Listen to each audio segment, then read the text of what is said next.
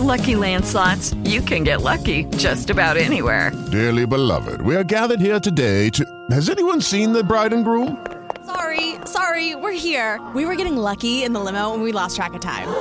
No, Lucky Land Casino, with cash prizes that add up quicker than a guest registry. In that case, I pronounce you lucky. Play for free at LuckyLandSlots.com. Daily bonuses are waiting. No purchase necessary. Void were prohibited by law. 18 plus. Terms and conditions apply. See website for details.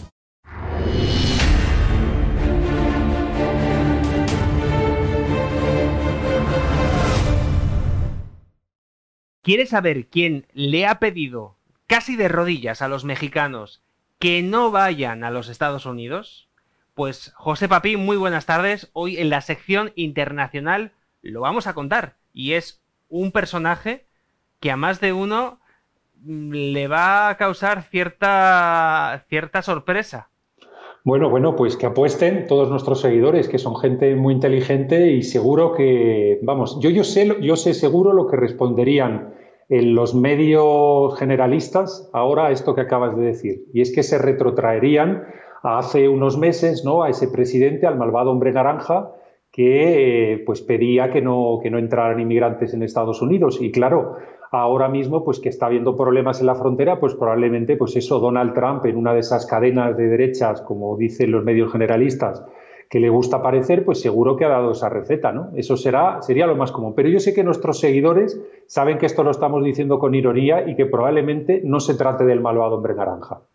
¿Será el malvado hombre naranja? ¿Será otro personaje? ¿Quién habrá pedido de rodillas a los mexicanos que no vayan a los Estados Unidos? Pues no te muevas, quédate con nosotros porque en la sección internacional te lo vamos a contar. Pero antes de despedirte en este primer avance, José, hemos hablado a micrófono cerrado de un diagrama que a mí me ha puesto los pelos de punta. Se llama el diagrama de Biederman. Luego lo explicaremos, pero es un método para inutilizar completamente a una persona. Correctamente, correctamente, eso es. Eh, y de hecho nos lo ha eh, trasladado una seguidora de nuestros programas, nos tuvo a bien comentárnoslo en, en, los comentarios estos que hay al final de los programas. Y bueno, hemos tomado muy buena nota y es que de verdad es un manual de instrucciones fenomenal como el de 1984, la novela distópica. Y la verdad es que le va a sorprender mucho a nuestra audiencia cuáles son estos pasos para la destrucción de la psique humana. Ahí lo dejo sorprender o quizás no tanto. O quizás no tanto. José, nos vemos en un instante. Hasta ahora. Hasta ahora mismo.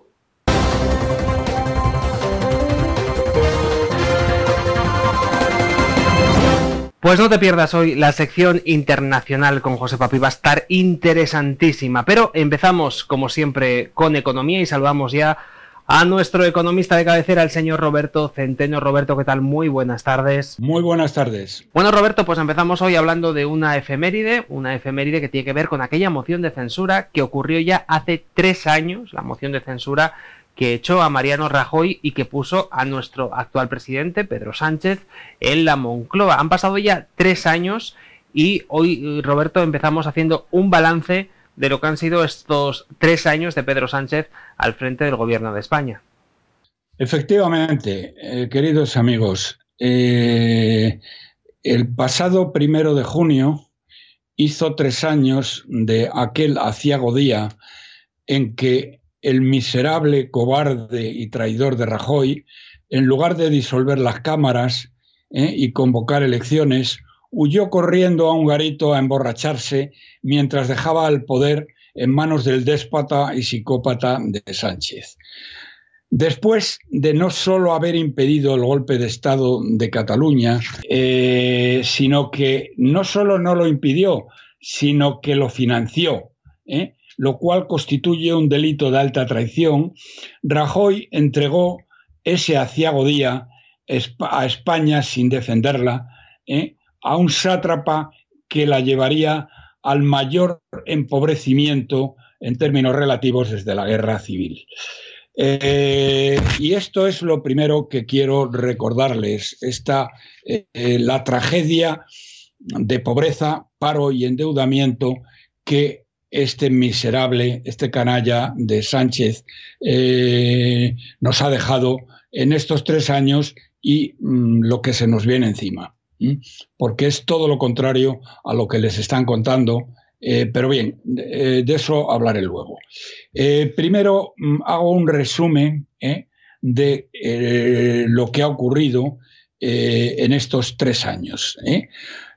su Sánchez y su gobierno de sectarios analfabetos, que son los peores, sin duda, mm, tanto en términos económicos, políticos como sociales desde la guerra civil, eh, esto es el legado de estos tres años. España tiene hoy 1,5 mm, eh, millones de parados más. Fíjense que algún, periodista que ha hecho el glosario de estos tres años hablaba de medio millón de parados más.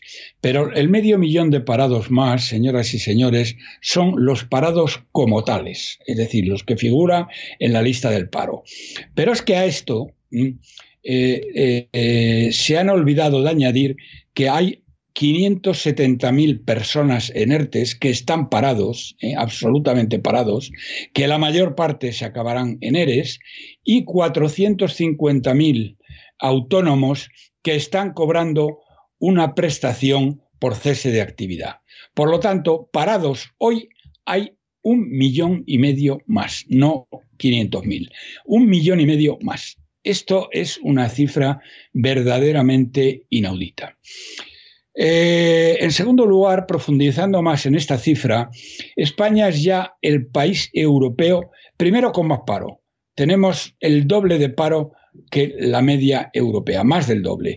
Pero si nos referimos al paro juvenil, aquí ya estamos en una situación alucinante. Un 48%, casi la mitad de los jóvenes, ni tienen trabajo ni esperanza de encontrar trabajo. Y esto ya no es algo que lo podamos comparar ni con la Unión Europea ni con la OCDE, ¿eh? porque esto ya es eh, tercermundista, es decir, claramente tercermundista. Fíjense que em, eh, precisamente el jueves pasado, la analfabeta sectaria podemita de Yolanda Díez, que no sabe hacer una O con un canuto, sacaría la patraña de que van a dedicar 4.950 millones de euros para eh, solucionar Básicamente, el, eh, el tema es el siguiente. Esta señora a los jóvenes lo más negado porque estos 4.950 que, bueno, que se conoce desde que llegó eh, al, poder mm, primero fue la ministra de, Cultura más inculta pecho de Occidente hay que ser Luego hay que ser canalla, hay que ser digamos, hay que ser sectaria para esto que es en siete años simplemente para sonrojarse. En siete años esta señora es una retrasada mental. Al año 2027 eh, no llega al nivel de las ministras y la vicepresidenta de Podemos, porque esas lo superan de euros en cuanto a sectarismo y en cuanto los 700 a eh, verdaderamente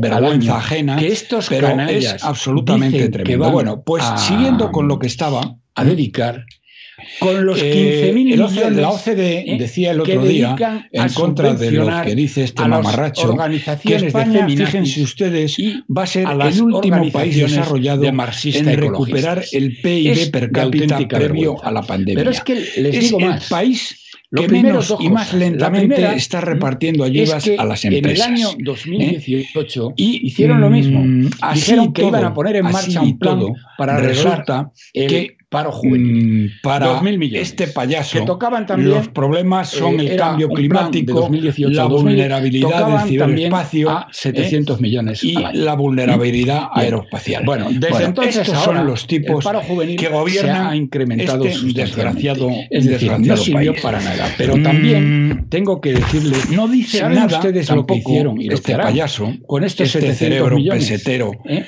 Eh, para de la arreglar el paro juvenil. eh, no dice nada de que España tiene canallas un nivel de pobreza, un 30% socialcomunistas de, de la de población comisiones que vive por debajo eh, para que de les dieran el unas umbral de la charlas pobreza y que eh, somos mayor amarillo de Occidente de, en abandono eh, cómo encontrar escolar trabajo. y precariedad cómo laboral. encontrar trabajo es de verdadera Hacerse de comisiones lo que estos tíos y de UGT, están haciendo eh, con y que les España. enchufen. Pero Pero fíjense que verdaderamente una de las de cosas auténtica que están bueno, pues eh, esto es lo que tenemos por arriba y ¿eh? por Y el abajo jueves pasado es el tema de digo, los fondos esta europeos podemita que según esta chusma sectaria, nos van a sacar hasta la de la pobreza. de Yolanda Fíjense Díez, que la cifra tiparraca que vamos a tener de fondos europeos son 140.000 millones, 4.950 millones. de ellos Una 65.000 miseria, 700 eh, millones años, en, en, eh, digamos, siete a fondo años. perdido Bueno, y es que, 75.000 eh, en préstamos. eh, vamos, es para reírse por no en echarse el a año, eh, si esto más lo dividimos, eh, lo van Pues a dar en seis años, del año grave como 2021 al año 2026. Además, si lo dividimos Sánchez, por años, señoras y señores, toca a y se lo digo 23.000 millones fundamentalmente al año, que a es el todos chocolate del aquellos. Pero lo eh, que estos despistados, tíos no están diciendo ignorantes o sectarios es que como que han el PIB de España, señores y señores, porque es el que no se entiende 8,4% que de haya todavía Europea, millones de españoles que esto voten quiere decir que. España va ¿Por a qué les pagar digo esto? de los Pues miren 700 ustedes, o es que Sánchez mil millones aproximadamente españolas que desde aquel va a ser todo este fondo repartir entre los 28 del países de la Unión Europea, 2018, España paga el 4%. 8,4%. Es decir, cuatro veces 56.500 más que la media de los países 56.500 millones. europeos. Por lo tanto, Cuatro ¿m? veces de los 140.000 Somos que vamos a recibir, hay que quitarle empobrecimiento en Europa y en el mundo 83.500 desarrollado. mi- Y eh, ahora perdón, explíquenme ustedes, 56.500 señores, millones. Con lo cual la mm, cifra queda reducida que a han votado 83.000, a esta chusma que de canallas, dividido por seis ¿eh? años ¿Cómo son se les ha 14.000 ocurrido votar a esta millones gente? lo que vamos Entiendo a recibir perfectamente neto que las feminazis y Ustedes los se creen marxista-ecologistas de que, que una- tienen subvenciones un gobierno miserable, voten. ruin, entiendo. traidor, lógico. eh, cobarde, Entiendo también cobarde que los cientos de miles con- de enchufados con la el año vamos, pasado con enchufaron a Marruecos, 100.000. cobarde con Cataluña, y cobarde con el a País Vasco, 100.000 ¿eh? mangantes y mangantas y muy valiente que no saben hacer españoles que no se pueden Los enchufaron Bien, en el pues, sector público. Ustedes se creen que ¿Mm? estos Con tíos que se han fundido el año 40.000 pasado euros al año. 157 Piensen ustedes millones, lo que ganan al año. Bueno, pues el 14.000 año pasado, millones, 100.000 14.000 mangantes millones van a servir de algo. ¿eh?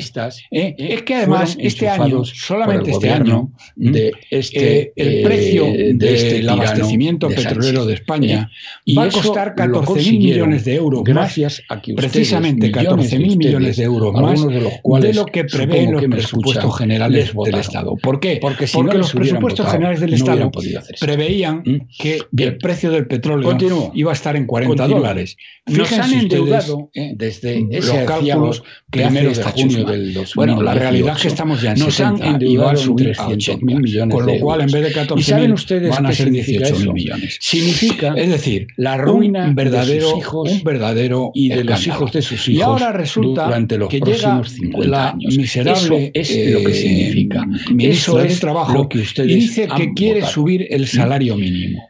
El salario Eh, mínimo le acaba de decir la muy de OCDE moda el que acaba de perjudicar, de la luz. perjudicando mucho más El a la gente primero de eh, enero de menores del rentas. año, Porque ¿qué es lo que eh, está pasando? el primero de enero que destruye de- empleo el- del de junio, empleo perdón. menos eh, primero de junio digamos 2018. menos La cualificado. Por electricidad ejemplo, costaba una cosa que 57 entenderán ustedes muy bien. por Una familia que tiene una ¿Saben empleada ustedes lo hogar, que cuesta ahora? Eh, y le 96 paga euros por el- megavatio el hora. salario Y no hay mínimo, ninguna eh, razón, que son ya casi mil euros. una desastrosa Bueno, en cuanto se lo suban, es que, no simplemente tiene no puede seguir mundo, pagando. ¿eh? Es que no de puede seguir desastrosa que ha sido, que ¿m? aparte tiene que pagar después causante 300 de euros de ¿eh? seguridad social. A ustedes ¿eh? les puede Para el parecer, fondo de no pensiones. sé, les decir, puede parecer mm, que esto lo que va a eh, hacer no es demasiado importante. Bueno, se van a enterar ustedes tiparraca, eh, los una indocumentada que no sabe hacer uno con un reciban, canuto, ¿eh? que no estarían ni de botones la factura los de luz, ministerios ¿eh? correspondientes porque del los mundo desarrollado. ¿eh? Y dentro de subir unas pocas semanas, mínimo la del gas para, natural. bueno, los para decir nosotros hemos subido el salario mínimo y resulta que van a llevar al de momento, y a la miseria lo que se viene, lo que viene encima decenas de miles o de cientos de miles de personas. Este que es lo que le ha dicho de la este OCDE. miserable, de este y luego tenemos otro de tema que quisiera Bien. comentar Eh, para terminar. Termino Es con el otro tema, tema. del recibo de la luz. Eh, Fíjense ah, que bueno, la, lo mismo. la Cuando vean señora ustedes el recibo ministra, de la luz, la, eh, la no pareja de en el cielo. Aquellos que han pareja votado del coletas, que ahora ya no tiene coleta, porque se ha cortado la coleta, nunca mejor dicho, eh, habiéndoles eh, votado su señora, recibo que lo paguen. que es Así que no se quejen de lo indocumentado, páguenlo, de eh, lo con negada, una sonrisa no en la sabe ni hablar, porque han no sido sabe ni sumar, ustedes no tiene ni la menor idea de nada. Esta individua decía, Bien. Eh, cuando estaba en la oposición, Finalmente, eh, en las ejecuciones de hipotecas, subir eh, el 4% las ejecuciones de hipotecas el recibo de la luz época, era para casi quemar España. 1.800 mensuales. Que Ahora ellos estaban 3.200. dispuestos a meter en la cárcel a toda la derecha que este española. mes, el que viene Bueno, y el otro, ahora les ejecuten canallas las han subido el recibo de y la luz hayan votado un 44%. que sepan que los y esta tiparraca no ha dicho no nada. son los bancos, los culpables son esta- ustedes este individuo. por haber votado Ustedes a entienden esta chusma cómo de es canallas posible que hay gente que vota esta chusma. ¿Y qué viene a que continuación? decía que Bueno, iban a meter en la cárcel engañando a a toda la derecha española Dice, bueno, ahora si subía más de un fondos 4% la luz y ahora sube vengan, un 44% vamos a y se cierran la boca estas individuas. Verdaderamente mentira es que es como- vergonzoso. Yo, vamos, la gente no la es de consciente plenamente ustedes, del desastre económico, la miseria, van a la pobreza 140.000 que están trayendo esta gente a nuestro país y van a ser en cuando no la destrucción nacional. Esto quiere decir Porque que cada año, si el día de mañana los próximos seis años, mm, acabamos por teniendo este, una confrontación este con Marruecos, menos, ¿eh? ¿eh? estos cobardes 23.000 son capaces de de entregar a 23.000 Marruecos de. Ceuta, Pero Canarias ustedes eh, algo que no les Melilla, ¿eh? ¿eh? y que no lo escuchan son unos en auténticos de cobardes y amigos de la la preventiva de, como eh, Sáenz de Santa María y el traidor de Rajoy tal le Rodríguez Zapatero, a la. El, el amigo no se olviden de eso, porque el el culpable amigo fue de el narcotraficantes de y terroristas. Que estas, ¿eh? que le ha eh, sacado de que a los todas cadenas narcoterroristas de de Venezuela televisión, le ha sacado ya de más de todas 5 las cadenas de de televisión según la oposición mm, venezolana grandes en el exilio. pertenezcan Bueno, a, y esto es lo eh, que digamos, tenía que contaros a, estos día de hoy. Bien. Eh, miren ustedes, estos 140.000 millones de euros Perfecto. salen Muy bien. De, eh, decir, la Unión Europea para pagárnoslo se ha endeudado en 750.000 millones y de ellos eh, 140.000 nos tocan a España. Bien, estos eh, se han endeudado. ¿Y saben ustedes cuánto le toca poner a España? Es decir, ¿de cuántos de estos 750.000 millones le toca responder a España? De el 8%. ¿Por qué del 8%?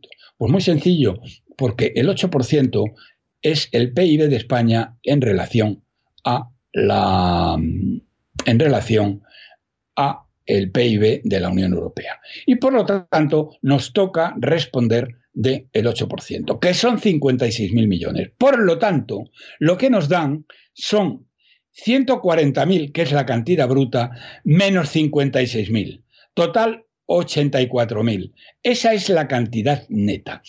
Si la dividimos por los seis años, resulta que son 13.000 millones lo que nos dan al año.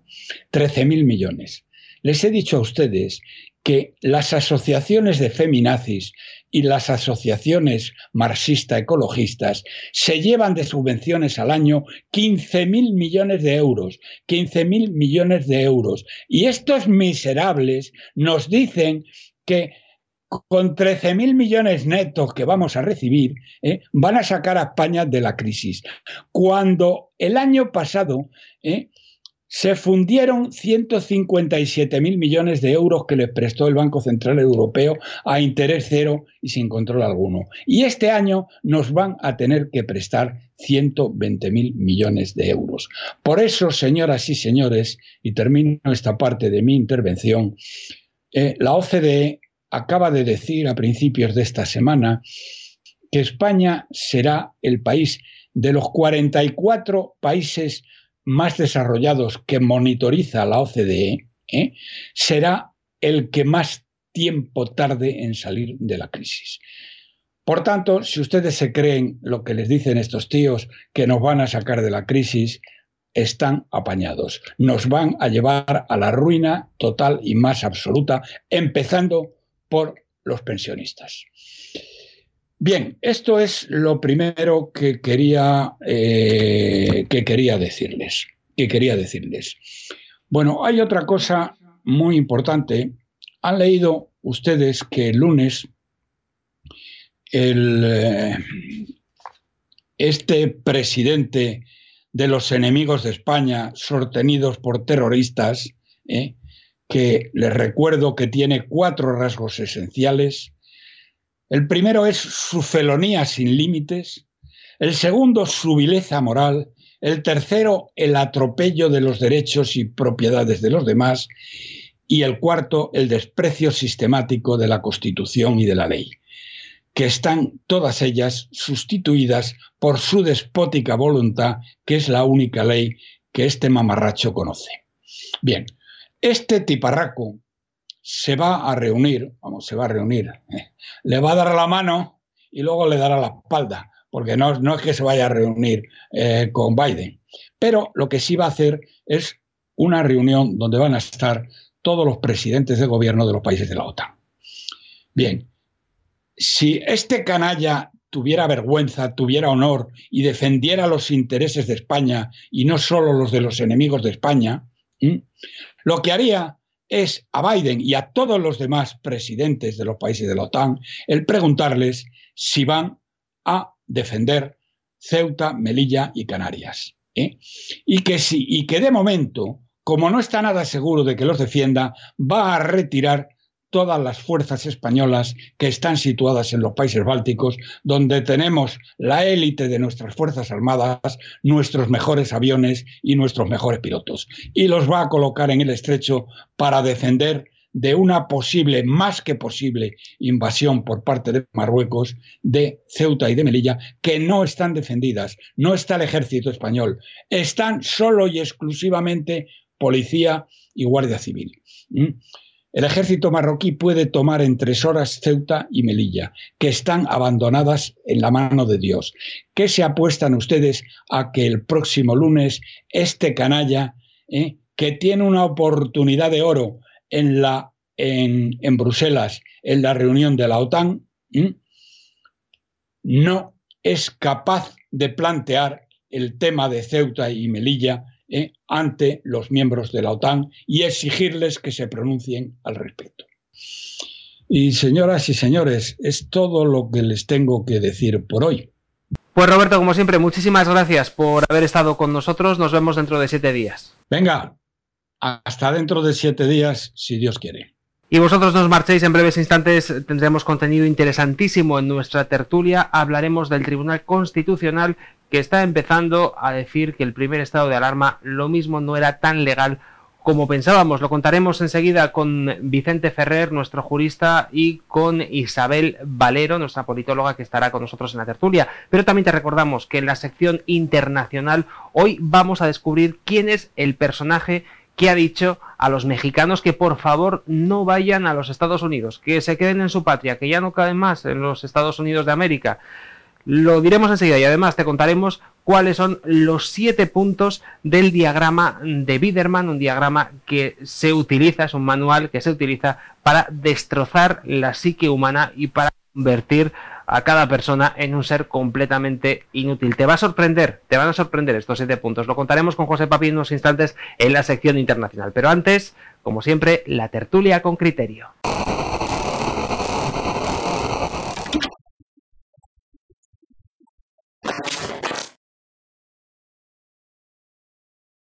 Abrimos ya la tertulia con criterio y saludamos a nuestros dos invitados de hoy. En primer lugar, tenemos con nosotros a Isabel Valero desde Madrid. Isabel, ¿qué tal? Muy buenas tardes. Hola, buenas tardes, Xavier.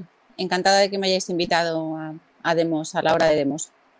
Y nos vamos hasta el Caribe. Vicente Ferrer desde Cartagena de Indias, ¿qué tal? Muy buenas tardes. Hola amigos, ¿qué tal? Aquí desde Cartagena de Indias. Un abrazo. Pues eh, hoy tenemos una actualidad que nos viene calentita. Hay una noticia que están viendo ya nuestros amigos en imágenes de El Confidencial que dice lo siguiente. El Tribunal Constitucional estudia declarar inconstitucional el confinamiento del primer estado de alarma.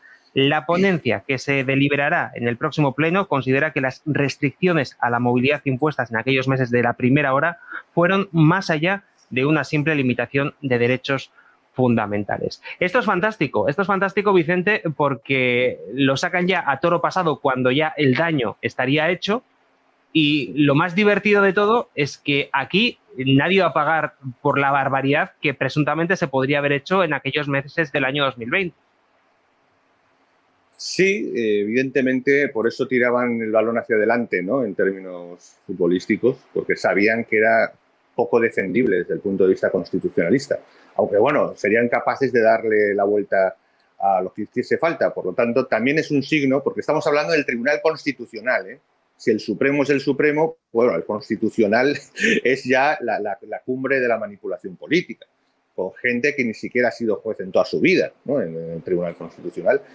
Entonces, eh, eh, aún así, la evidencia jurídica, claro, era, era muy grande, ¿no? era muy grande de de hacer lo que se ha hecho. Eso es, eso solo la primera, ¿eh? Todavía no hemos entrado en, cómo se han eh, pasado eh, por encima de, los, de las prescripciones, de lo, de, lo que son la caducidad de, los, de esos mandatos. No, no, no. Eso es directamente el primero, claro. Porque es que era Mercedes, eso lo, lo, dijimos nosotros, bueno, todo el mundo en mil veces, ¿no? ese estado de emergencia, no es estado de excepción, atrévete campeón o de sitio o algo así, tal. pero no lo hizo. Entonces, claro, es una, tan evidente entonces, por una parte, no tienen más remedio, pero también es un signo de que mm, estamos un poco eh, reforzando esa idea que, ese análisis que yo mantuve y que, bueno, en general yo creo que también la mayoría de, Demos hemos mantenido, de, que está más cerca que lejos el final del gobierno Sánchez o de la, evidente necesidad de ir a elecciones, porque si no, el Tribunal Constitucional, cuando se enfrenta, bueno, todavía tenemos que ver el texto, ¿eh? veremos cómo si realmente ven un poder que puede durar o, que no puede durar. Desde luego será un buen signo de que, la cosa está cerca al menos de, la obligación de tener que disolver o algo parecido, porque el Tribunal Constitucional, si se atreve a hacer eso, a, pesar de que ha hecho, ya ha hecho bastante, ¿eh? como has dicho, ha tirado hacia adelante, pero aún así, eh, en un poder fuerte y duradero, hubiese sido capaz, bueno, ha hecho cosas peores, desde el mismísimo tema de Rumasakel hasta nuestros días, ha logrado dar piruetas absolutamente enloquecidas ¿no? sobre el derecho. Repito, el constitucional, no es el supremo. Entonces, si encima está en esta línea, aunque ya le ha hecho el gran favor de tirar hacia adelante esto, mm, sí que es un buen siglo, entre comillas, de, que de todas formas tienen que hacer algo razonable, porque no, no pueden cargarse el derecho. Por lo tanto, estamos ante un gobierno débil y al menos por ese lado sería una buena noticia, ¿no? Pero en cualquier caso, a mí lo que me parece tremendo, Isabel, es que lo digan ahora, cuando ya ha pasado más de un año de aquel primer estado de alarma, que fue además durísimo para muchísimas personas que tuvieron que estar en casa encerradas, en arresto domiciliario literalmente sin poder salir. Claro, lo suyo hubiera sido que en aquel mismo momento el tribunal hubiera salido a decir, no, no, esto es ilegal, no se aplica, punto, y no un año y pico después. Efectivamente, pero también hemos tenido un estado de alarma de seis meses eh, que es que lo mires por donde lo mires, no hay por dónde, no hay por dónde cogerlo. Eh, se limitaron derechos fundamentales y libertades eh, que se debería de haber declarado sin ser yo sin ser jurista, pero supongo que, bueno, Vicente que sabe más de derecho que yo, pero hay una ley orgánica que, regula el estado de alarma, la, la 14 barra 1981, en el que te dice en el artículo 13.1 que eh, si hay esa limitación, eh, se tiene que, mm, em, eh, dictar un estado de, de excepción. Em, y el Tribunal Constitucional eh, no, lo que no puede hacer es siempre hacerlo a toro pasado, como lo estamos viendo eh, que lo hace. Y luego, bueno, hemos tenido un estado de alarma de seis meses que no encaja en, ningún, en ninguna eh, ley ni en ninguna norma jurídica existente en España. Y eso la, la, oposición lo ha consentido. Con lo cual, eh, volvemos a lo mismo del análisis eh, que llevamos haciendo todas estas todas estas semanas a, las que hay que unir pues, la debilidad del gobierno, pero que tenemos un problema que es el, fundamento. Podemos analizar esta y muchas más noticias, pero es que al no tener una institución que nos garantice eh, el control del poder, en este caso sería una sala de lo constitucional y no un tribunal constitucional, al no tener un, poder separado eh, eh, que nos garantice este control del poder, pues España, como vemos, está absolutamente perdida y lo que vemos que, pues también, como hemos comentado, que hay una arbitrariedad en el gobierno que no se, no se controla. Y, también está recogido en el artículo 9 de la Constitución, ¿no? Que los poderes públicos, pues eh, que hay ahí eh, que tiene, no puede haber una, arbitrariedad de esos poderes. Bueno, pues también existe. Entonces podemos hablar del estado de alarma, podemos hablar de muchísimas cosas y que eh, el Tribunal Constitucional, para no mojarse, pues te lo dice a, posteriori. Veremos cuándo, cuándo nos va a, a, decir o a dictar sentencia sobre, o bueno, sentencia, o cuándo nos va a decir qué pasa con ese estado de alarma que ha durado seis meses. Lo grave de esto, Vicente, además de haberse saltado un, pues, un montón de, de leyes a la torera, es que nadie va a asumir responsabilidades. Yo, si no cumplo la ley, me voy a la cárcel. Pero esta gente, todo lo que hizo en marzo del año 2020, como estamos diciendo, podría ser completamente eh, inconstitucional y además es que se lo están tomando más que como un guantazo, como algo para poder aprender y en el futuro, si tienen que aplicar medidas de este estilo, no meter la pata y utilizar la fórmula legal correspondiente. Bueno, que yo creo que todos sabemos que eso se llama estado de excepción, pero no tuvieron los bemoles de aplicarlo en aquel entonces. Sí, es correcto, ¿no? Imagino que sobre todo por el tema de presión nacionalista, ¿no?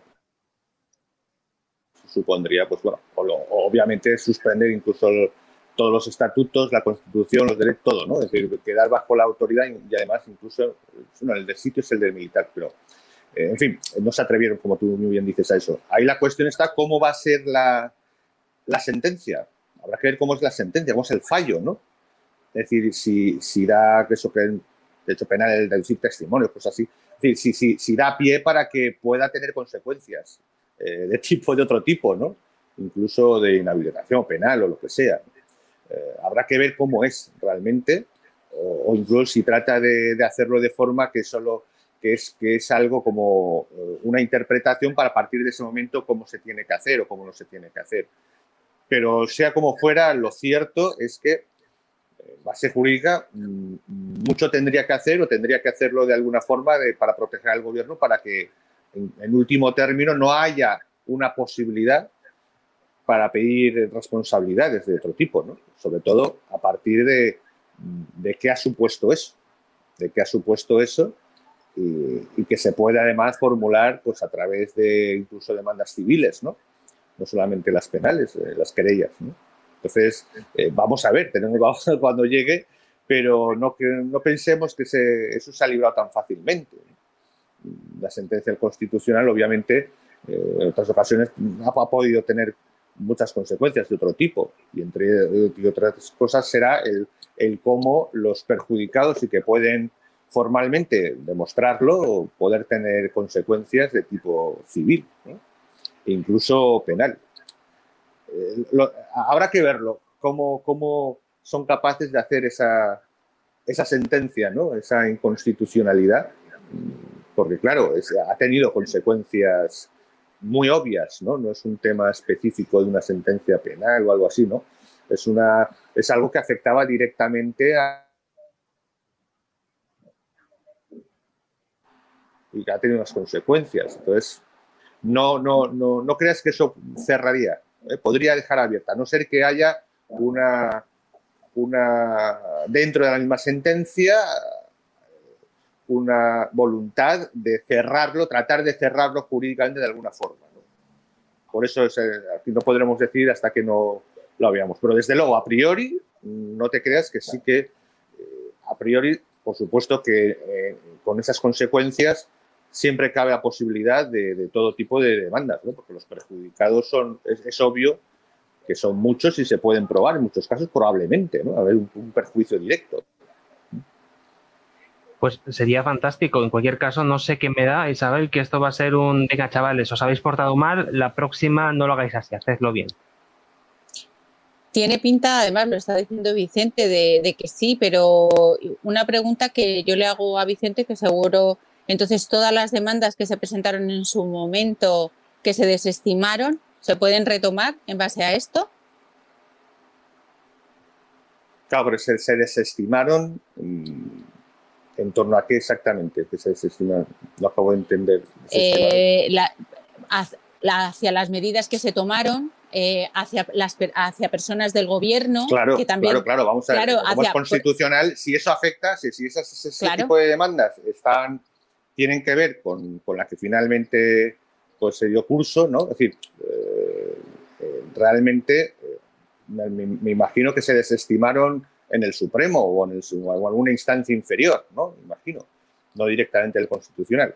Esta, evidentemente, una sentencia constitucional, mm, cualquier cosa que invalida, pues muchas cosas y todo lo que se ha hecho que, lleve la contraria, por decirlo de alguna forma, a esa sentencia. Entonces, claro que habría, cabría el, volver a estimarse esas causas y si es que tienen que ver directamente ¿no? con, con el resultado de la sentencia. Por supuesto que sí, estamos hablando de una, de una sentencia, además del Constitucional, que ahí ya no hay, porque el Supremo todavía tiene el, el, el, atajo del Constitucional, cosa que no debería existir, ¿no? Es decir, o vas al Supremo o al Constitucional, unas cosas, tendría que ser, por no decir una sala, pero bueno.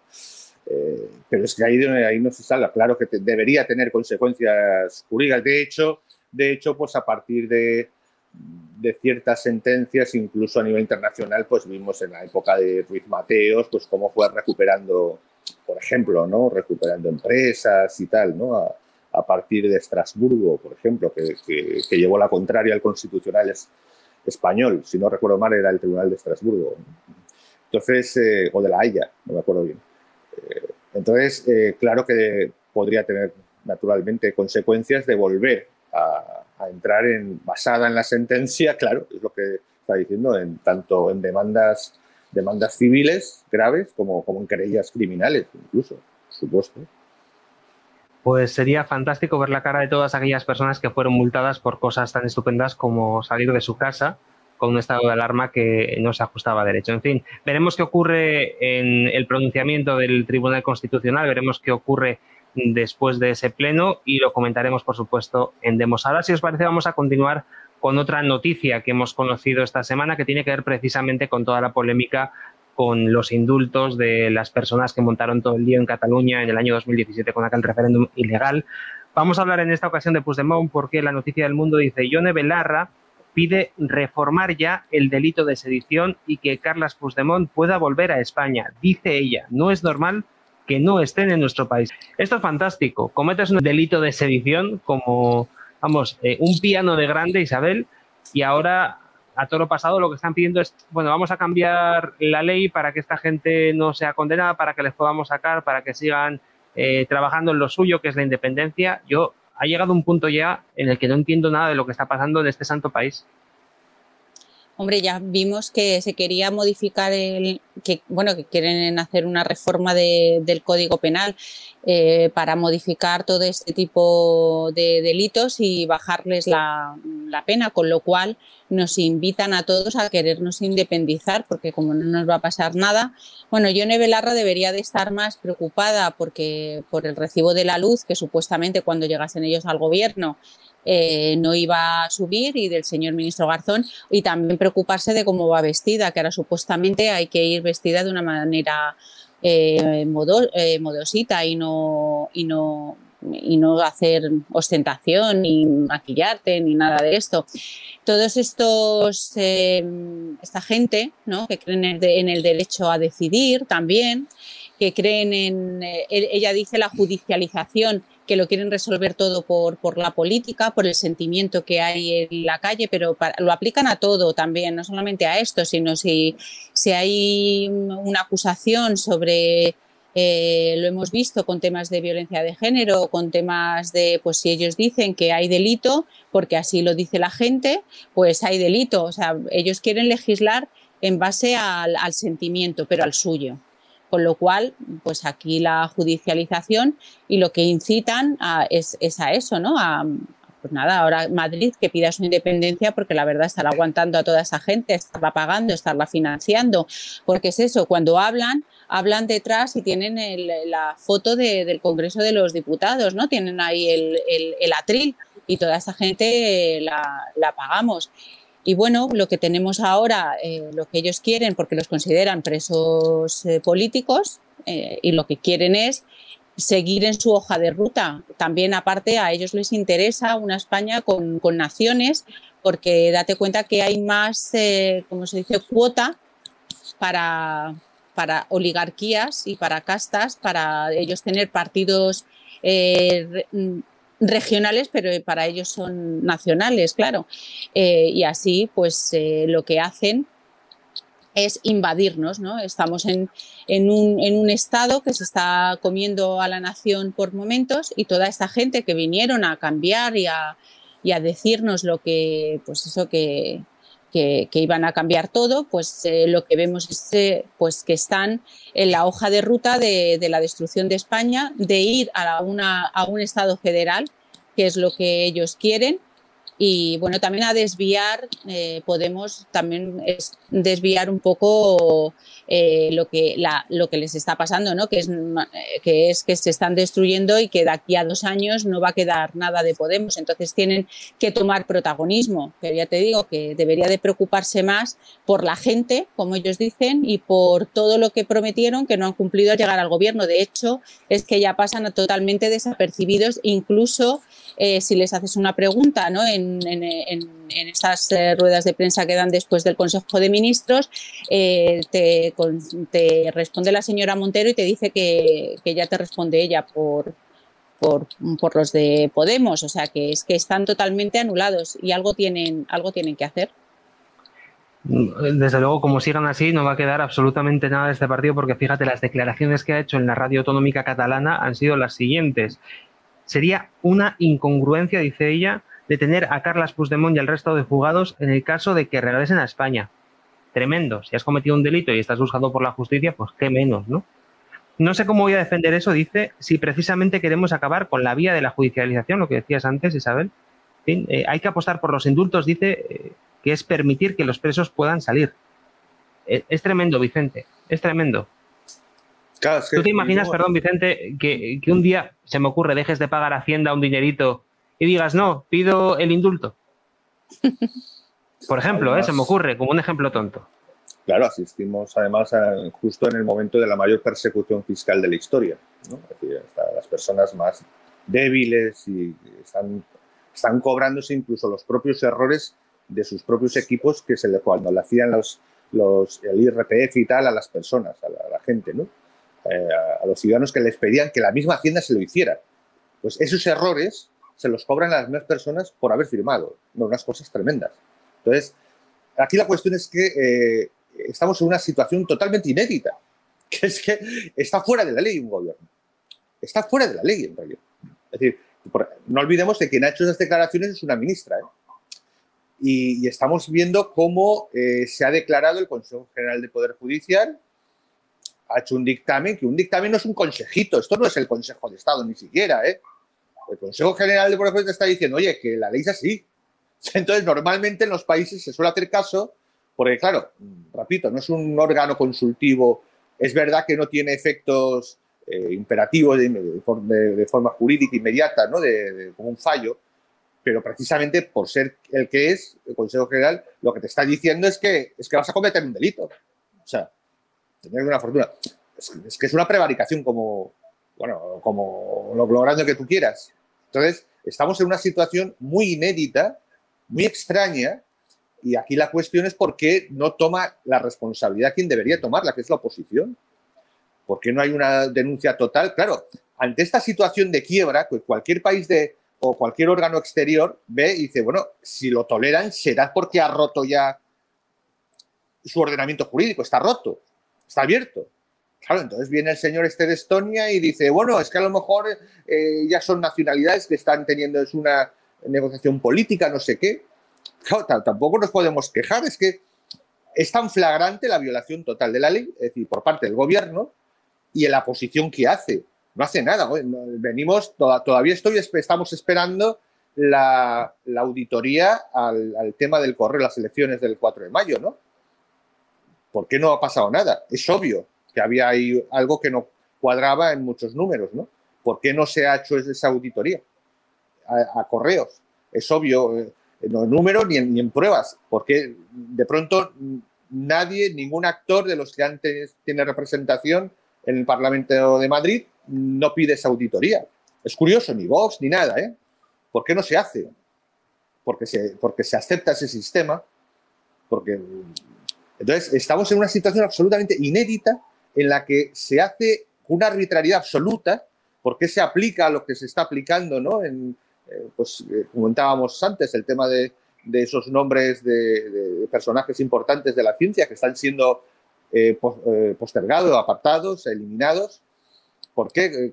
La arbitrariedad absoluta, ya también contra el tema de la libertad de expresión por lo del la, nueva, el tema de la ley democrática, ¿no? de memoria democrática, a determinadas que se pretende ilegalizar, pero ¿cómo vas a ilegalizar la Fundación Francisco Franco, que por cierto está para recoger documentación y tal, no para promover X modelos políticos, nunca ha sido así, con dejando la Fundación de la Pasionaria o la Fundación Largo Caballero o la Fundación, la que tú quieras, es decir, de, ese tipo, ¿no? Es decir, ¿cómo es posible?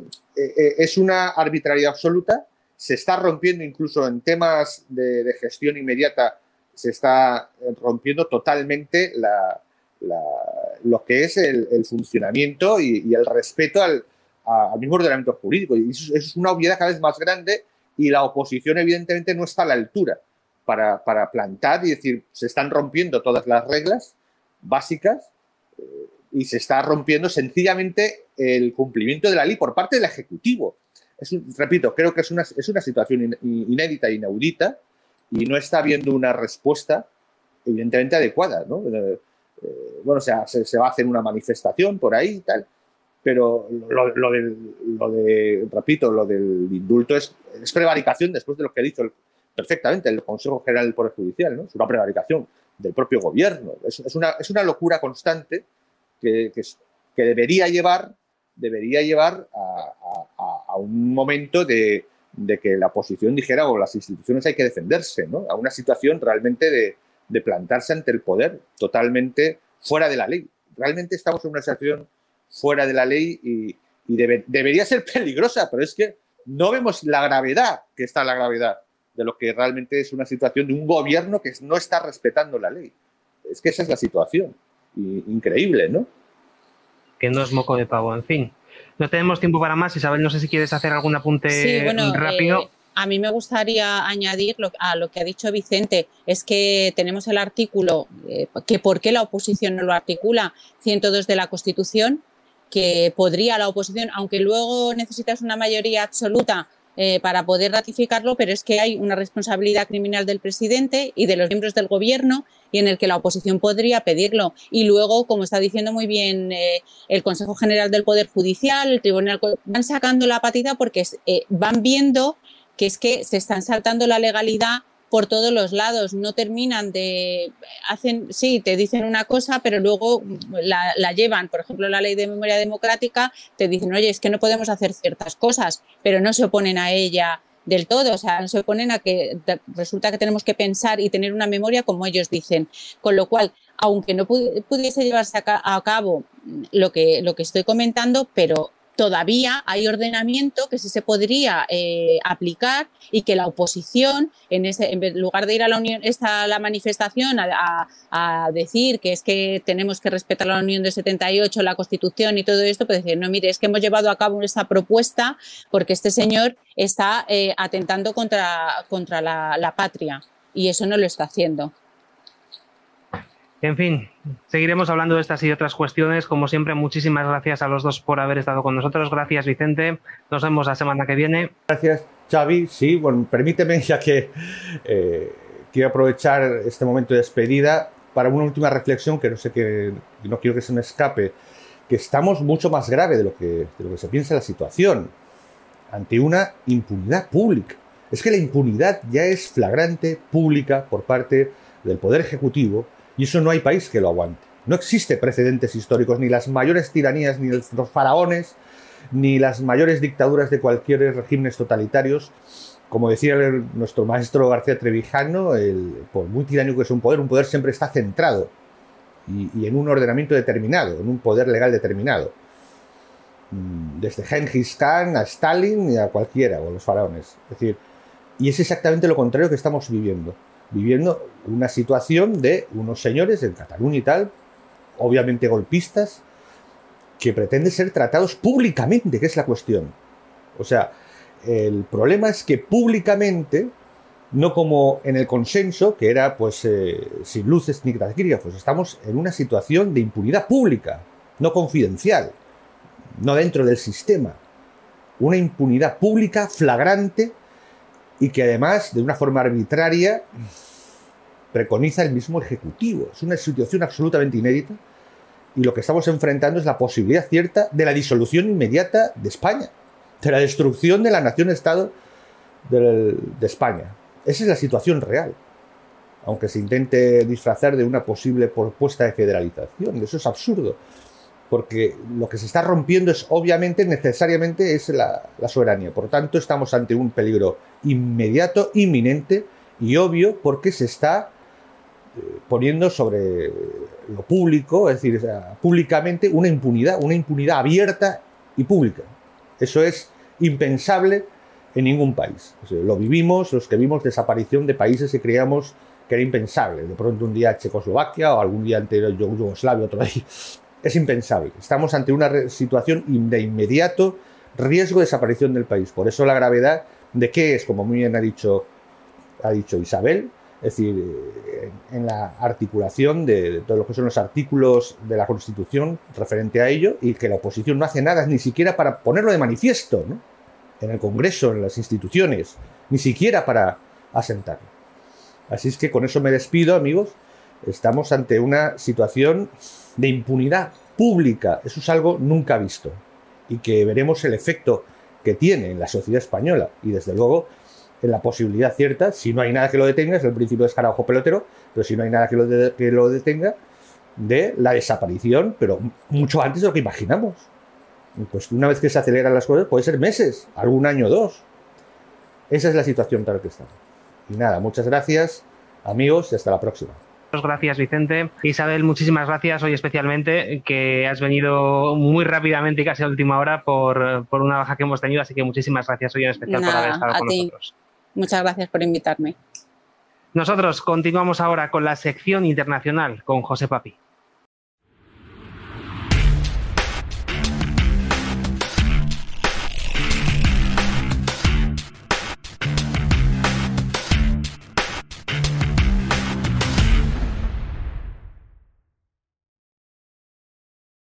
Arranca la sección internacional y tal y como te decíamos al inicio del programa, hoy vamos a contarte quién le ha pedido a los mexicanos que por favor no vayan a los Estados Unidos, que por favor se queden en su tierra, que no se les ocurra cruzar la frontera. Es un personaje que va a sorprender a más de uno. Enseguida te lo cuenta José Papi, nuestro compañero al que saludo ya. José, ¿qué tal? Muy buenas tardes. Muy buenas tardes, Xavi. Encantado de estar con vosotros otra semana. Mucho gusto. Enseguida sabremos quién es ese personaje y enseguida también te contaremos cuál es ese diagrama de Biderman al que hacíamos referencia al inicio del programa, un diagrama mediante el cual puedes destrozar la psique humana con tan solo siete pasos. Y nos decía José al inicio que a más de uno le iba a sorprender. Yo no sé si tanto José, pero quizás esto es más familiar de lo que pensamos. Lo dejamos ahí, enseguida lo contamos, pero si te parece vamos a empezar con la reunión del G7 porque mm, aquí parece que llegan impuestos, que llegan enemistades entre la Unión Europea y los Estados Unidos, y ahora, oye, fíjate que no está el malvado hombre naranja. Desde luego, y a los que se creían que esto iba a ser una luna de miel, ¿no? Entre, eh, en fin, esa, esa Arcadia liderada con el, con el hombre, con el, con el viejecito venerable, ¿no? Esa Arcadia que eran los Estados Unidos y esa Arcadia de, de valores, ¿no? Eh, que, nos pensamos los europeos que es la Unión Europea o se piensan algunos europeos que es la Unión Europea, pues en fin, parece ser que la cosa está explotando por los aires. Y es que hay amiguitos que han sido amiguitos toda la vida. Y si se organiza una reunión de G7 en el Reino Unido, pues lo normal es que los amiguitos sean los Estados Unidos y el Reino Unido, ¿no? Y que por muchos guiños que se lance desde la Unión Europea, pues eh, Boris Johnson y el equipo Biden, insistimos, el, viejecito venerable probablemente lo sacarán un ratito que le haga un papelito y se lo quitarán de en medio, ¿no? Pero está claro que equipo Biden y Johnson pues se van a llevar mejor que lo, que, lo que se puedan llevar con los Estados Unidos. Eh, se puedan llevar los Estados Unidos con Europa. ¿no?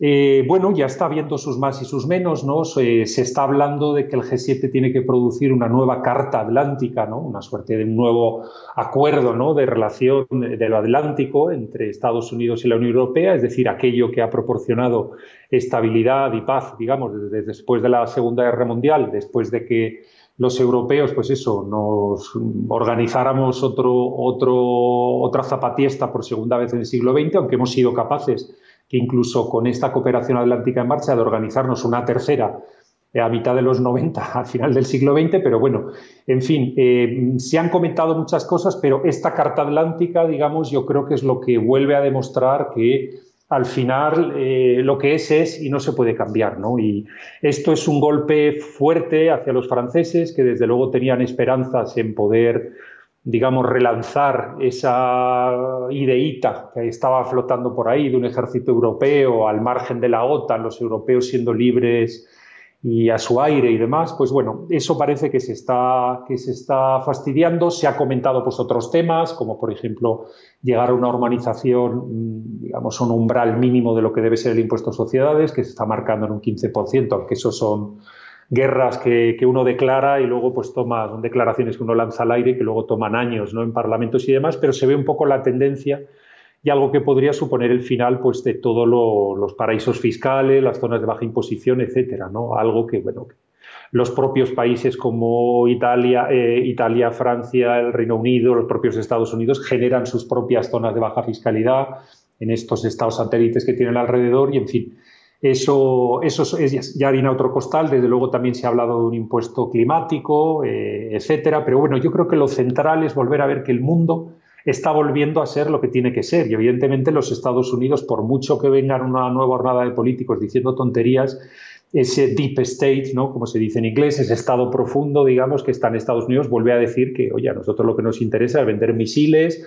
lo que nos interesa es ser la policía del mundo, pero a muchísimo menos gasto de lo que nos costaba antes y muchísimas, eh, eh, en fin, cosas que están allí de toda la vida y que no van a cambiar. Y el G7 es una demostración de que, bueno, el mundo entero se quería quitar de encima el malvado hombre naranja, pero que una vez quitado, pues todo vuelve a la normalidad. Y es unos Estados Unidos, policía del mundo, pero con muchísimo menos gasto. Y sobre todo policía del mundo cuando a ellos les interesa y no gastándose el dinero en millones de tonterías.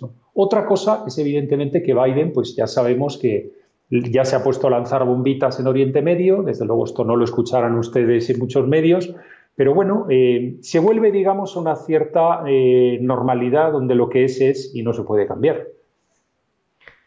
Pues mientras esto ocurre en el G7, José, en la Unión Europea tenemos un lío importante porque la Comisión Europea está preparando eh, un procedimiento contra Alemania por incumplimiento. ¿Qué es lo que ha ocurrido? Porque siempre se ha dicho que la Unión Europea era prácticamente Alemania, pero estamos viendo cómo el gobierno de la Unión le ha echado la bronca no sé si decir a su jefa, que, es la señora Merkel. Sí, sí, es, un poco curioso y además eh, la señora Merkel eh, eh, está entonces en follones con un antiguo ministro de ella, que es la señora von der Leyen que es la que se ocupa ahora de gestionar la, la Comisión Europea. En fin, está claro que Alemania ha perdido tanto el respeto a la Unión Europea que a veces incluso lanza una andanada hace que la Unión Europea eh, se apunte a eso. Ya sabemos como el señor Sánchez, por ejemplo, en España, pues se apunta a todo lo que diga la Unión Europea, siendo el primero de la clase siempre. Esto es lo que tiene el vivir de ayuditas. Y entonces, o querer vivir de ayuditas, que todavía no están aprobadas. Pero eh, lo que ocurre es que Alemania, digamos, como buen déspota eh, que utiliza el Club de la Unión Europea para lo que le gusta, evidentemente, cuando no le gusta lo que ha dicho, pues tiene el derecho, como tienen todos los dictadores, de contradecirse, ¿no? Entonces, ¿en qué se han contradecido ahora? Pues bueno, ya conocíamos aquello de lo de las restricciones de viaje y demás, ¿no? Sale un sistema regional eh, eh, donde tienen que haber una serie de colorines y si vuelas de o viajas de colorín verde a colorín verde, de región verde a región verde, pues en fin, no pasa nada y, oye, y no necesitas ni PCRs ni no sé cuánto y no sé qué. Bueno, eso Alemania de repente se lo salta porque le apetece. Entonces, claro, eso ha generado en Bruselas, pues digamos, un malestar muy profundo porque, digamos, que eh, ellos eh, imponen un sistema eh, a la orden de Alemania al resto de países, por supuesto Pedro Sánchez lo cumple, pero es que el, Alemania luego se lo salta y empiezan, sobre todo los países ricos, a saltárselo en el acto. ¿no? Ahora mismo, ¿cuál ha sido el problema? El problema ha sido, seguro que se ha leído en prensa, lo han escuchado mucho de nuestro, o lo han leído muchos de nuestros seguidores, que es que el Tribunal Constitucional Federal Alemán dice que eso de las compras a, casco porro de la deuda pública de los países europeos, como puede ser el caso de, España, pues que eso eh, no puede ser y que eso no puede ser y qué tal. Y entonces, pues bueno, dicen que eso es completamente ilegal en el caso de, digamos, del derecho alemán y que no puede continuar adelante y tal. Ahí vemos también cómo hay una guerra, eh, que la hemos comentado aquí.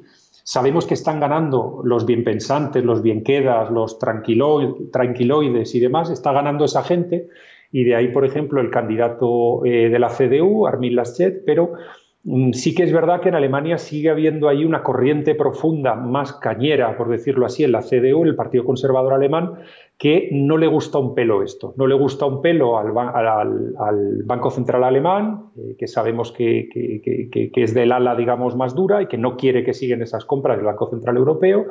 Y el Tribunal Constitucional Alemán, pues parece que también el ala dura está ahí. ¿no? Está todo el mundo esperando a ver qué pasa en las elecciones de otoño como ganen los verdes, ya lo, hemos comentado aquí, se va a poner todo bastante patas arriba, pero ahora mismo, bueno, la Comisión Europea, y volviendo a tu pregunta, Xavi, la Comisión Europea se ha atrevido a abrir un nuevo procedimiento de cumplimiento contra Alemania, ¿no? que ha cabreado a muchos miembros del Parlamento Europeo alemán, a muchos miembros del Parlamento alemán, etcétera. ¿no? Bueno, que conste una pequeña nota para nuestros seguidores. Yo la última vez que miré eh, procedimientos de incumplimiento eh, de lo que dice la Unión Europea, pues ahí, yo creo que miré el año pasado había 1.500 y pico todavía abiertos, es decir, hay muchos.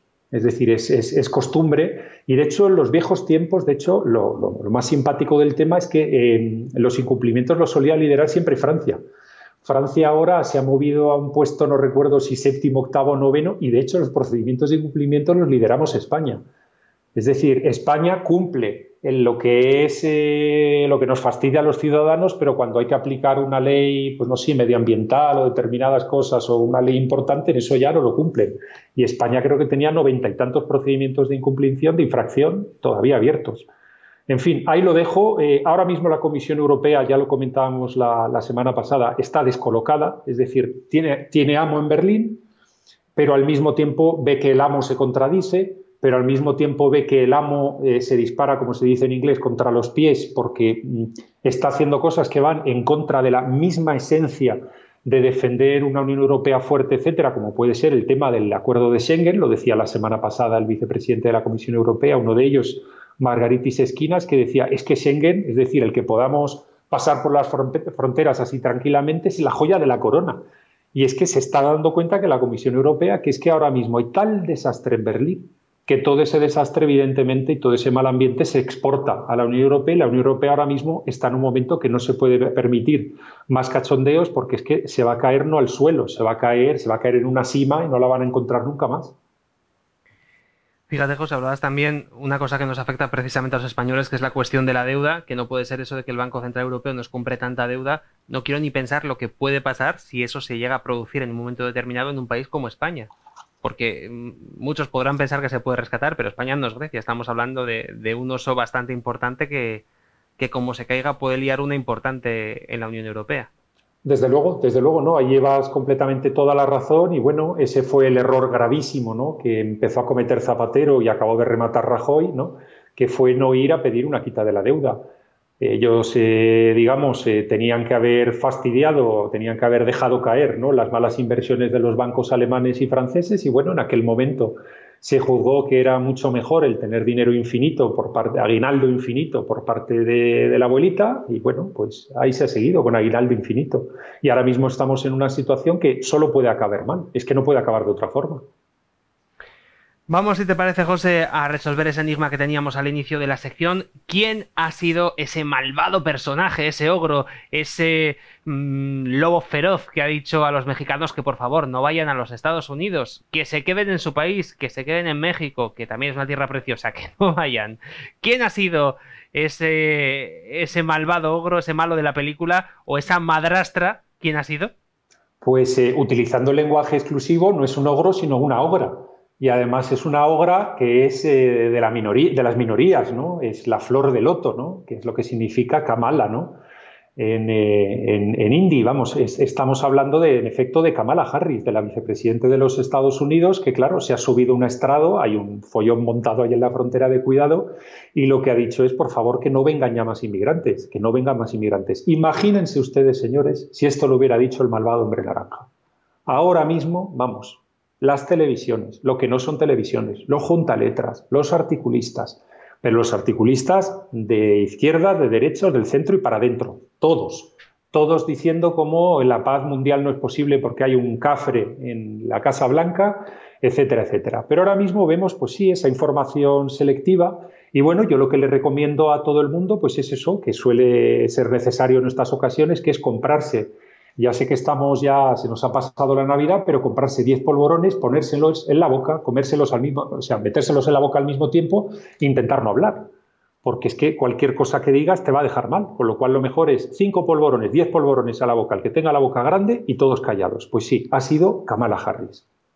Entiendo, José, que eso, esto tendrá que ver también con una situación insostenible en la frontera y llegando como llegan ahora las elecciones legislativas el año que viene, si no me equivoco, eh, en 2022-2023, eh, pues entiendo que habrá más de un senador, más de un congresista, que funciona además como un sistema de diputado de distrito, que dirán, madre mía, como empiece yo a decir que los mexicanos vengan, lo mismo no me eligen, porque esto no va de, de listas de partido en Estados Unidos, allí tienen el diputado de distrito. En, efecto, en efecto, y aquí tenemos una demostración como uno pues se puede poner campanudo de cara a las, alas teles, se puede poner campanudo de cara a la prensa durante un ratito, se pueden trucar o amañar elecciones eh, en un momento dado, pero cuando vienen las cosas de verdad, pues la gente se anda con muchísimo cuidado y los representantes políticos tienen un miedo atroz, atroz a sus eh, ciudadanos, que ese es el sistema que deberíamos tener desde luego en España. Pues veremos qué es lo que ocurre en Estados Unidos. Vamos a continuar ahora, si te parece, también en Estados Unidos, porque tenemos otras declaraciones ahora sí de ese malvado hombre naranja que ha estado hablando de China. ¿Qué nos ha dicho Donald Trump? Pues bueno, me lo ha anotado aquí en una chuleta. Dice, todos los países del mundo deberían cancelar su deuda con China por los destrozos económicos que generaron con la pandemia. Y además, para el caso de los Estados Unidos, lo ha cuantificado, anoten, en 10 billones de dólares y no el billón en inglés, no, no, los 10 billones eh, contados como los contamos los españoles, y luego poner unos aranceles del 100% a todos los productos chinos que se vengan para Occidente. En fin, eh, volvemos a, donde estamos, que es que hay que comprarse cajas de polvorones en, casi en pleno verano. ¿no? hay que comprarse cajas de polvorones porque, primero, el virus no era chino, el virus no venía de un laboratorio, el virus no era artificial, ¿no? y estoy hablando con ironía para los que nos escuchen por la radio y no me estén viendo la cara. Eh, ahora resulta que el virus sí viene de China, que el virus sí salía de un laboratorio y que probablemente muy breve se acabe demostrando que también era artificial. Y bueno, aquí lo de castigarles a ustedes con máscaras, con toques de queda, con no sé cuánto y no sé quinto, eso está a la orden del día. Pero enganchar a los tíos que han montado esto y que han permitido que se monte este follón, eso no. Eso no. Y bueno, Donald Trump vuelve a salir y vuelve a decir lo que es eh, pues normal que hay que decir, ¿no? Mientras tanto, lo que tenemos es a los chinos patosos, patosos otra vez con su torpeza habitual en el mundo internacional, que lo hemos dicho aquí muchas veces. China no puede ser un líder mundial, aparte de por muchísimas razones, pues la razón número N es que eh, China nunca ha sabido llevar unas relaciones internacionales con cierto tono, a cierto plazo, con cierta diplomacia, con cierto esmero, con cierto vamos a decir, cierta mano izquierda. ¿no? no lo saben hacer. Ellos es, me estás tocando los narices, te insulto, te digo que voy a por ti, que te la vas a ganar y que te voy a dar dos leches.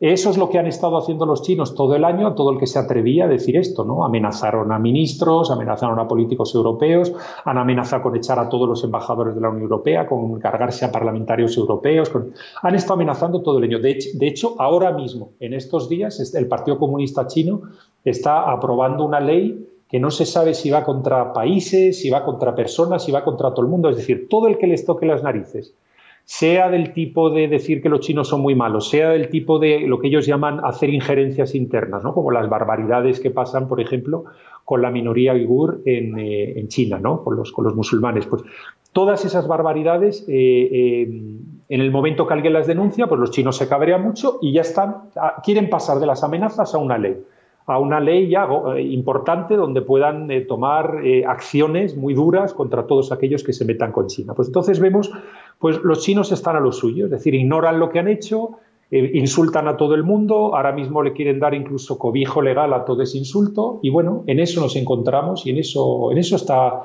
A los que sigan pensando que China puede liderar nada, pues aquí tienen un ejemplo de la, de la mano izquierda, ¿no? de la altísima e interesantísima diplomacia con la que se suelen mover los chinos. Precisamente, fíjate, hablando de mascarillas, como has dicho, y de presuntos castigos, vamos a ir cerrando ya esta sección hablando de un diagrama. El diagrama de Biederman es un diagrama que vale para anular psicológicamente a una persona. Y decíamos, medio en broma, medio en serio, que va a ser un diagrama que va a sorprender o no a más de uno de los que nos están viendo en Demos. José, cuéntame, porque esto además lo propuso una de las personas que nos siguen en Demos, nos dijo que hablásemos de este tema. Eh, no sé si tienes el nombre de, de esta persona que nos sigue para nombrarla también, ya que nos hizo la propuesta, pues por lo menos para decir su nombre, porque la verdad es un tema interesantísimo, cuanto menos. Desde luego, desde luego, sí, sí, la, seguidora nuestra se llama Gema y, nos, recomendaba que le echáramos un vistazo, en fin, a un libro, a un libro de un psicólogo que se llama Albert Biederman, que, en 1923 creó un diagrama, eh, que es un diagrama para la, digamos, un manual de siete pasos para la destrucción de la psique humana. Es un manual de manipulación de la psique humana en siete pasos. Claro, yo, pues en fin, le he hecho caso a nuestra seguidora me he metido en internet, he dicho los siete pasos del diagrama de Biederman y no me lo creía. Y no me lo creía, Xavi, si quieres te, leo, los, te leo los pasos y, le ponemos apellidos a los pasos. Dice, mira, los pasos son siete. Primero, el aislamiento. Y le dejo Empezamos bien, empezamos bien, José. Eh, empezamos bien y le podemos poner un apellido por ahí, toques de queda, ¿no? Eh, el cierre experimental. Confinamiento. Confinamiento, cierre experimental. Está. Primer paso, el aislamiento. Segundo paso, el monopolio de la percepción. Es decir, el que está manipulando te tiene que decir que es verdad y que es mentira, ¿no? Y ahora pues nos vamos a censuras, ¿no? Maldita.es, maldito bulo, buscar ciertas personas disidentes en YouTube o en Google y que te aparezca en cuanto pones un nombre, pues qué sé yo, como Luc Montagnier, maldita.es. Maldito bulo. Viejo, loco que ha ganado el premio Nobel, eso sí, que era el único virólogo conocido antes de, la, antes de la pandemia, pero sí un viejo loco que está chocho, que ya no sabe lo que dice y tal y cual. Bueno, monopolio de la percepción. Tercero, agotamiento y debilitamiento inducidos. Se abre otra vez un silencio. hoy, hoy que he estado en el monte, he cometido eh, el delito de quitarme la mascarilla para poder subir una cuesta. Pero sin embargo, fíjate, he visto a gente que estaba subiendo cuesta con la mascarilla. Yo no sé cómo lo hacen. Se ve que se respira fantásticamente bien, ¿no? Sí, sí, claro. O, cuando te tuvieron encerrado, ¿no? No sé cuántos meses sin que pudieras darte un, un paseo, ¿no? Y, refrescar los pulmones y agilizar un poco el cuerpo, las piernas y demás, ¿no? Luego, agotamiento y debilitamiento inducidos. Vamos al paso 4. Amenaza de consecuencias negativas, castigos y violencia en el caso de incumplimiento. Claro, porque si estás en la mascarilla nos contagiamos más Claro, si te juntas con los amigos y te vas a tomar un pote a un bar, fíjate, porque ahí están, fíjate qué malos, hablando y tomando una cerveza y comiendo unas aceitunas. Si es que la culpa es nuestra, el gobierno, el gobierno se porta bien. Si el gobierno no lo quiere hacer, si somos nosotros que somos muy malos. Algo así, ¿no? Sí, sí, 6.000 euros ¿no? a los que no se vacunen, que eso se había escuchado en, Galicia, y otra serie de cosas, multas que, no pueden ser, es decir, que, que quién es nadie para decirte en ese estado de alarma inventado de seis meses, que no es que se salte la Constitución, es que se salta la Declaración Internacional de los Derechos Humanos. Es decir, es que ni en Japón se han atrevido, en los países nórdicos no se han atrevido. Hubo algún loco, algún político que lo propuso y salieron ahí el Tribunal Constitucional diciendo que, oye, que no estábamos en la Edad Media, que, que, era esto, ¿no? Pues bueno, lo, dejo ahí. Quinto paso, concesiones eh, ocasionales. Esto sería algo así como, venga, hoy te abro los bares, pero solo hasta las 8, ¿eh? A las 8 tienes que cerrar y a casa a las 10, que, a las 10 el virus se pone más tonto y tenemos que estar encerrados. Eso es, y si os portáis bien, en dos semanas hasta las 11, pero si os portáis mal, volvemos a las 10. O, los cerramos, los bares, otra vez. ¿Vale? Y fíjate, si te portas todavía mejor, te dejo ir al pueblo de al lado. Eso es. Y te dejo, y te dejo, exacto, que vayas a visitar a la abuela o que vayas a visitar a un amigo o demás, ¿no? Continuamos, llevamos cinco pasos. El sexto, humillación y degradación a través de un símbolo externo. Pues fíjate, yo hago el programa sin mascarilla, de hecho, eh, me niego a que me saquen fotos con mascarilla. Lo tengo prohibido. Solamente existe una que me sacaron eh, de Strangis y monté una bronca que no te puedes ni imaginar. Y pues fíjate que llevamos en pandemia, ¿eh? Pues ahí estamos. Y esa humillación y degradación, imagínate a lo que será a los que quieran, a los que no quieran llevar la vacuna, a los que no se quieran poner la vacuna y les pongan el carné de no vacunados, ¿no? Eso va a ser el, drama, ¿no? Bueno, y luego séptimo y último paso, ahora lo recordaremos, hacer que la víctima dependa del autor, de la manipulación, me estoy refiriendo. Pues eh, se me ocurren esas ayuditas, ¿no? Los ERTES, ese tipo de cosas. Pues vamos a repetir, vamos a repetir los siete pasos y ya nuestra audiencia que es muy inteligente que piense lo que quieran. Aislamiento, monopolio de la percepción, agotamiento y debilitamiento inducidos, amenaza de consecuencias negativas, castigos y violencia en el caso de incumplimiento, concesiones ocasionales, humillación y degradación y hacer que la víctima dependa del autor de la manipulación. Pues señores, ahí se lo dejo. Es que es lo mismo que decíamos con 1984, que era una novela, era una novela distópica que, por favor, que no era un manual de instrucciones. ¿no? Pues bueno, Biederman, que sí que dejó un manual de instrucciones, en este caso, digamos, nos habíamos quedado cortos y, y nos referíamos a las novelas distópicas, pero no, hay un psicólogo de primer nivel que dijo, no, no, no, aquí hay un manual para, para que la psique humana se vaya al carajo. Y bueno, en eso estamos, es decir, la psique humana se ha debido de ir al carajo cuando uno se encuentra, no sé, que la UNICEF dice que la pornografía no es necesariamente mala para los niños. O cuando te, no sé, o cuando te dicen que, que, en fin, te, siguen publicando que Bill Gates, visitante de la isla del otro Bill y de la isla de Epstein y demás, pues todavía puede montar cumbres del clima climático, del cambio climático y tal, y no lo han sacado a gorrazos de la escena. Es decir, nos hemos vuelto absolutamente locos, pero claro, con la psique humana absolutamente destruida, pues es posible que se acepten estas cosas y millones de cosas más, ¿no? Como decíamos la semana pasada, como que el señor Puyol tranquilamente publique un libro y no esté arrestado, ¿no?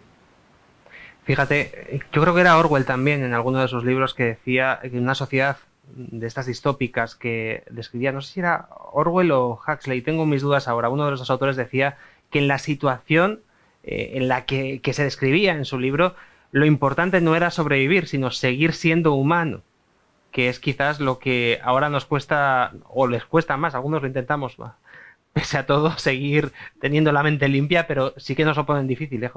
Desde luego que sí, ¿no? Y ya sabemos, incluso cuantificábamos, nos atrevíamos a cuantificar que, bueno, que ha quedado un 5% de la población del planeta con un cierto nivel de conciencia elevado, ¿no? Y que se puede dar cuenta de que estamos viviendo en una, en una operación psicológica a gran escala, que en fin, lo que está haciendo es, pues eso, manipular, tirar hacia los intereses de las grandes multinacionales que participan del capitalismo de amiguetes, etcétera, etcétera. Y bueno, pues el, el show sigue. Eh, Hablábamos de, con cierta sorna, ¿no? que ya nos están empezando a enseñar los ovnis y a saber lo que nos van a enseñar en el futuro. Es decir, todo esto persigue que las acciones de determinadas empresas suban, que sigamos consumiendo de una determinada manera, que seamos obedientes.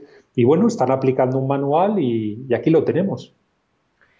Por cierto, José, hablando de espectáculos, hemos hablado a micrófono cerrado de un cantante que también la ha liado. Estamos hablando de Morrissey, que era un cantante que yo no, no conocía.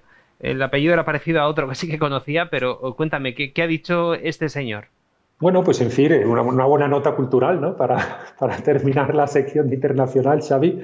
En fin, pues Morrissey, que es un cantante conocidísimo, eh, que era el líder de la, de la, banda Los Smiths, que duró muy pocos años, pero que marcó una época, la, la segunda mitad de los 80 y bueno, del 83 al 87 más o menos, 88, y bueno, eh, este hombre pues tenía una carrera en solitario en una multinacional, una discográfica multinacional, eh, pues, llenando sus palacios de, deportes, ¿no? Cuando los, cantantes y las bandas de rock van a, hacer sus espectáculos, y en fin, pues este hombre le han cortado, le han cortado el contrato a la multinacional porque se ha atrevido a decir que los chinos maltratan a los animales es conocido como los chinos meten en cajitas ¿no? a un animalito para que vaya creciendo hasta que explota y nada más hay que mirar esos mercados ¿no? donde, según algunos, accidentalmente se generan esos virus que, en fin, que ponen en solfa al planeta durante año y pico. Pero bueno, sí, el hombre se atrevió. Además, también el tío, lo que pasa es que a veces pues, es un mal hablado y dejó caer una cosa un poquito racista ¿no? de los chinos pero en fin, eh, comenta esto y bueno, pues le costó el perder su contrato con, la multinacional que la está cogiendo muchísimos años y bueno, vemos ahí que eso que llama la cultura de la cancelación, el cancel culture en inglés, pues sigue adelante y sigue con fuerza, ¿no? Y en el caso de Morrissey, pues sí, ahora mismo, pues él que de toda la vida pues es, vegano, es un tío así que, en fin, que siempre ha tenido a gala el decir que él no come animales, pero fíjense, eso es lo que promocionan lo de las agendas estas 2030, 2040, 2050 y 2004 millones, es lo que van, y este que es un defensor o que es un vegano desde hace siglos, ya se lo han cargado porque sí, es vegano de hace siglos, pero dice que los chinos tratan mal a los animales. Pero el momento que dices eso, ya, te has saltado la censura oficial o has tocado las narices a la censura oficial y en ese momento te quedaste sin contrato. Ahí lo dejamos como nota cultural, ¿no? Que todavía quedan algunos artistas que sí quieren dar la cara. Sí, además, eh, este caso es curioso porque además también es homosexual, este cantante. Y fíjate, tiene ahí dos puntos que son muy progres y sin embargo, fíjate. Sí, sí, sí, exactamente. Y es que, bueno, luego hay que hacer una, eh, una priorización de, de, las moderneces y de las, de las, de las, de las, de las cosas progres, ¿no? Y estas moderneces y estas cosas progres hay que ponerlas en orden y parece que ahí el tema de ser homosexual o el tema de ser vegano es menos importante que el tema de meterse con los chinos, ¿eh? Peligroso. Pues lo vamos a dejar aquí, José. Como siempre, muchísimas gracias por haber estado con nosotros en la sección internacional. Hoy, además, ha sido una sección potente que nos ha dejado los pelos de punta con ese diagrama de Biderman. Vamos a recordar también, por cierto, que me recordaba mucho, te lo decía yo a micrófono cerrado, al método Pitesti, del que habló en algún programa nuestro compañero Vicente Ferrer, que, que tenía un sistema muy similar también y que se aplicó, de hecho, en eh, esa prisión de Rumanía. Y fíjate lo fuerte que sería José, que el propio Stalin dijo, macho, para el carro con esta historia, que, esto es demasiado. ¿Cómo sería, ¿Cómo sería el asunto, José? En fin, bueno. nos vemos dentro de siete días. José, gracias. Perfecto, un abrazo muy fuerte, Xavi, a ti y a toda, a toda la audiencia. Nosotros cerramos aquí el programa. Si te ha gustado el vídeo, dale al like, compártelo, síguenos en todas nuestras redes sociales y, por supuesto, forma parte de Demos. Todas las semanas lo decimos, asóciate, forma parte de nuestra asociación o ayúdanos con pequeñas aportaciones para que podamos seguir adelante. Para ello tienes la posibilidad de unirte a este canal a YouTube o hacer pequeñas aportaciones en Patreon a través del, del enlace que te hemos dejado aquí abajo. Y antes de terminar, lo decimos siempre, no te creas nada de lo que veas en televisión, después de lo escuchado, mucho menos, nada de lo que veas en los periódicos, nada de lo que escuches en la radio, ni siquiera, ni siquiera nos creas a nosotros, porque tan solo somos una herramienta para ayudarte a llegar a la verdad y en consecuencia a la libertad de la que te pedimos siempre que te enamores. Que tengas un feliz fin de semana. Hasta dentro de siete días. Hello, it is Ryan, and I was on a flight the other day playing one of my favorite social spin slot games on chumbacasino.com. I looked over the person sitting next to me, and you know what they were doing? They were also playing Chumba Casino. Coincidence? I think not. Everybody's loving having fun with it. Chumba Casino is home to hundreds of casino style games that you can play for free anytime, anywhere, even at 30,000 feet. So sign up now at chumbacasino.com to claim your free welcome bonus. That's chumbacasino.com and live the Chumba life. No purchase necessary. DTW, void, were prohibited by law. See terms and conditions 18 plus.